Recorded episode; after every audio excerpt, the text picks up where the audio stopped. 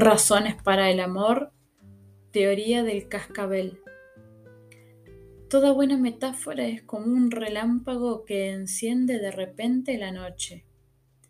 Así me iluminó a mí, hace ya tantos años que apenas lo recuerdo, un viejo texto de Ortega y Gasset que hoy quisiera comentar aquí para mis jóvenes amigos.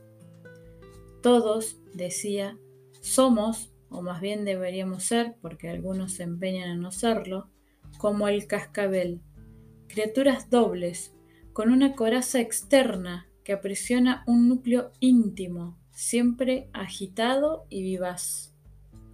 Y es el caso que, como en el cascabel, lo mejor de nosotros está en el son que hace el niño interior al dar un brinco para liberarse y chocar con las paredes inexorables de su prisión.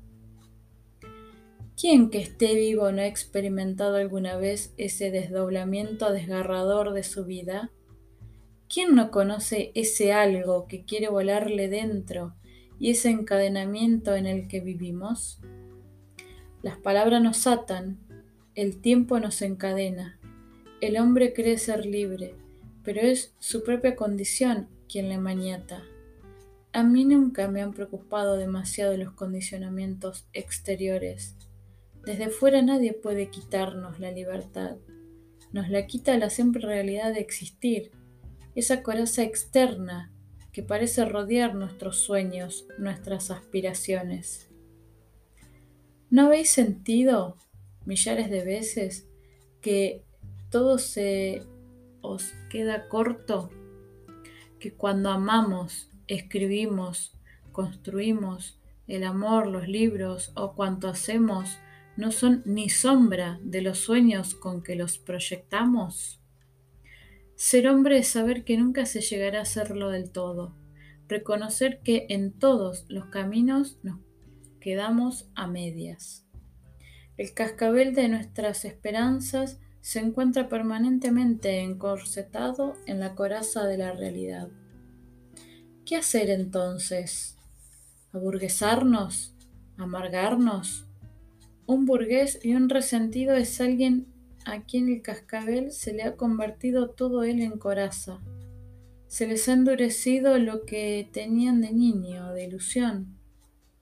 Se ha vuelto todo piedra, incluso lo que debería ser ese núcleo íntimo, siempre agitado y vivaz. Son los que cambian ese núcleo por su ambición, por el dinero o por el poder ya no podrán sonar nunca, se han vuelto sólidos y estériles.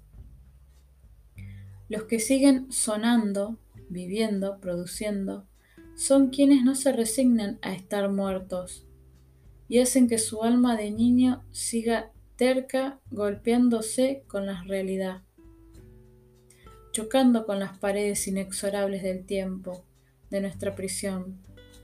Esa es nuestra verdadera música, la vida despierta.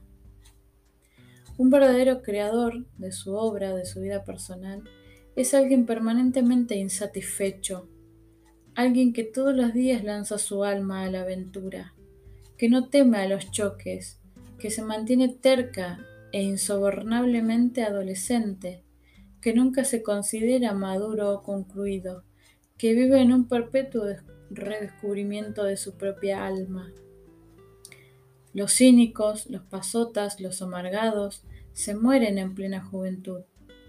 Los instalados, los que solo producen dinero, los que no tienen más sueño que el de poseer lo que sea, están secos. Su campana no suena. Ya no son un cascabel, cuando más un cencerro. Razones para el amor. Teoría del cascabel.